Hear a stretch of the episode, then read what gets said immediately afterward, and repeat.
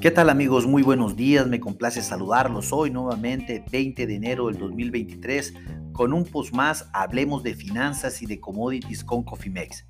En esta ocasión dedicaremos este tiempo de este post para platicar de las principales noticias financieras nacionales e internacionales para la sesión del día de hoy.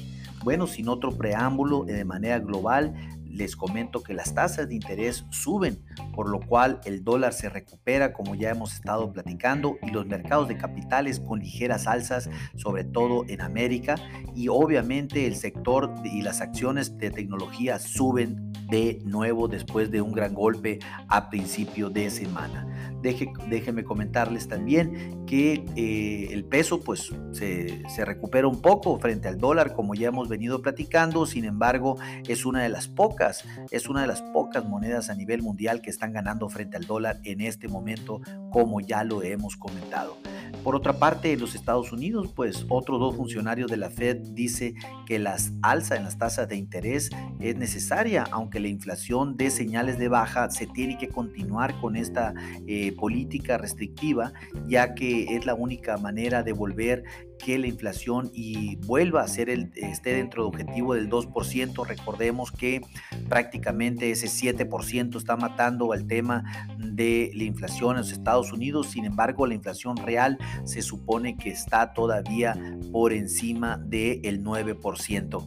Sin embargo, pues vamos a esperar a ver qué sucede. Vamos a tener política, de eh, política monetaria por parte de la Fed este fin de mes y eh, un anuncio de cambio de tasa de interés para el día eh, primero de febrero, donde estamos esperando que se incremente la tasa de interés en al menos 25 puntos base para situar su tasa de referencia en el 5%. Esto pues ayudará, sin embargo, otros creen que el incremento puede ser de 50 puntos base dado que se debería de ser un poco más agresivo en este momento para darle un bajón adicional a la, a la inflación en los Estados Unidos. Algo que sin lugar a dudas eh, se va a repercutir para México por parte de Banjico.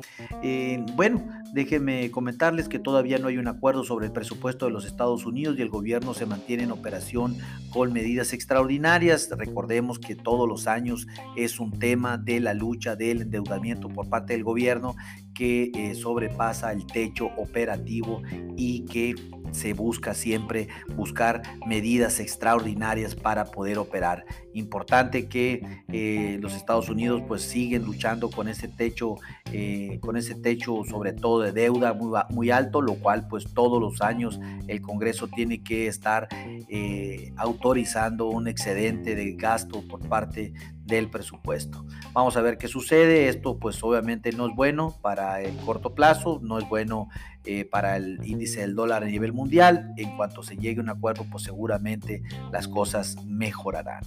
Eh, por, otro, lado, les comento en los reportes eh, trimestrales, Netflix publicó un incremento en los de nuevo en los suscriptores.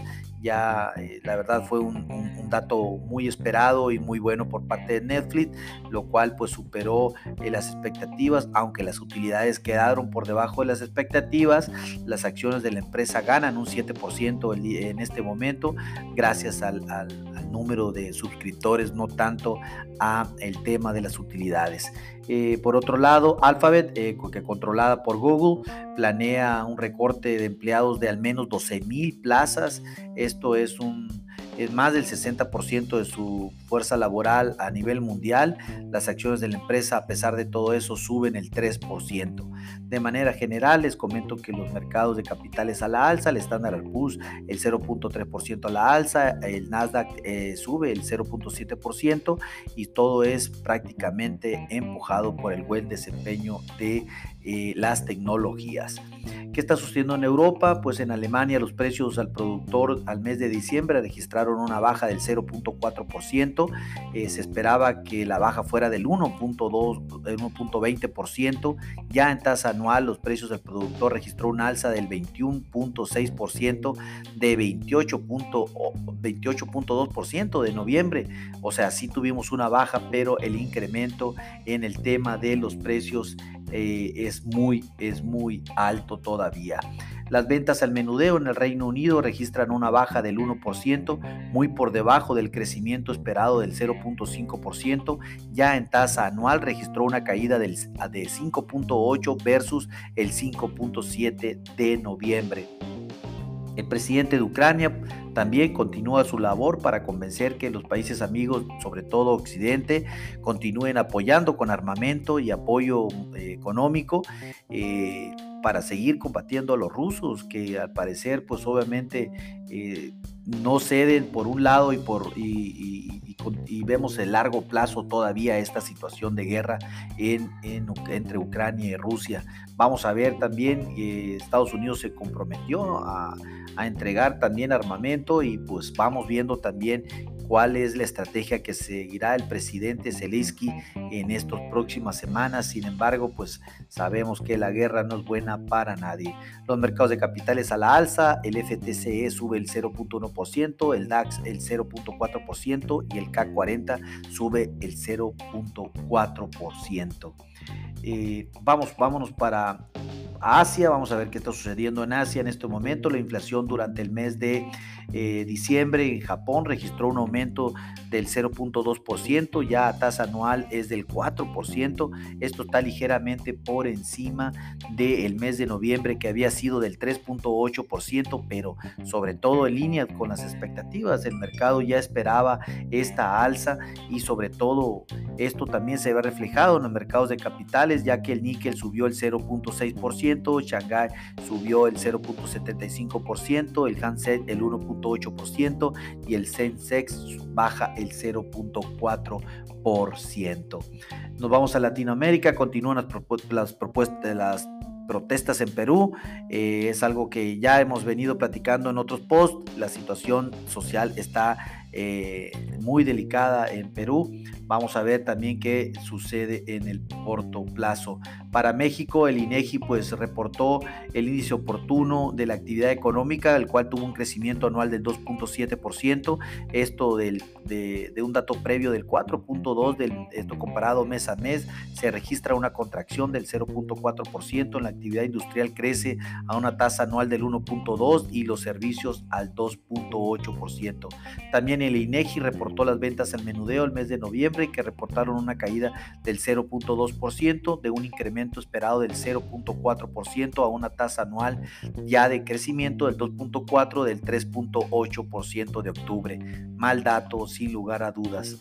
Eh, bueno, por otro lado, pues Kimberly Clark en México reportó un incremento en la utilidad del 80% el cuarto trimestre del año, un excelente reporte financiero para Kimberly Clark, sin lugar a dudas. Y eh, por otro lado, la COFESE investiga posible colusión absoluta en gasolineras para manejar el control de los precios. Esto también es una realidad después de la liberación de los precios, sobre todo de las gasolineras independientes. Eh, bueno, por otro lado, también el gobierno, les comento que el gobierno alcanza un acuerdo eh, con cuatro empresas de energía de Canadá, esto como parte de los acuerdos alcanzados por el primer ministro Trudeau en la visita a México con Andrés Manuel López Obrador. No está claro en qué consisten las concesiones, sin embargo, hace que las empresas eh, se apeguen al tema de la reforma eléctrica y pues obviamente las dejen operar. Vamos a ver en qué consiste esta situación. Esto es todo por hoy en términos de información financiera nacional e internacional. Espero sea de utilidad. Les mando un fuerte abrazo. Recuerden, activen sus estrategias en administración de riesgos porque lo peor es no hacer nada. Pasen hermoso día. Hasta luego.